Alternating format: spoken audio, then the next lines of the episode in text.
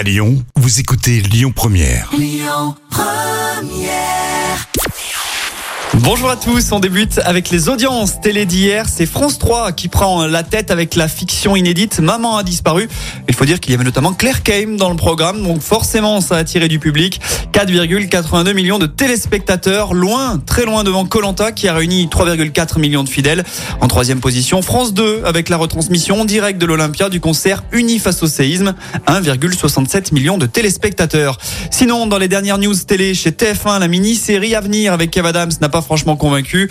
Le dernier épisode a été diffusé avant-hier et la série n'a visiblement pas séduit le public puisque lors des deux dernières diffusions, les lundis 6 et 13 mars, TF1 a été devancé à chaque fois par France 2 en termes d'audience et le public a été moins nombreux à suivre le programme au fil des semaines. Pas sûr de la suite à donner à cette série. Du coup, en tout cas, retour à du classique sur TF1 ce soir avec The Resident, la série dramatique. Sur France 2, un téléfilm policier, Les Siffleurs, Secret d'Histoire. Sur la 3 avec la cavale de Louis XVI au programme. Sur France 5, La Grande Librairie. Et enfin sur M6, Top Chef.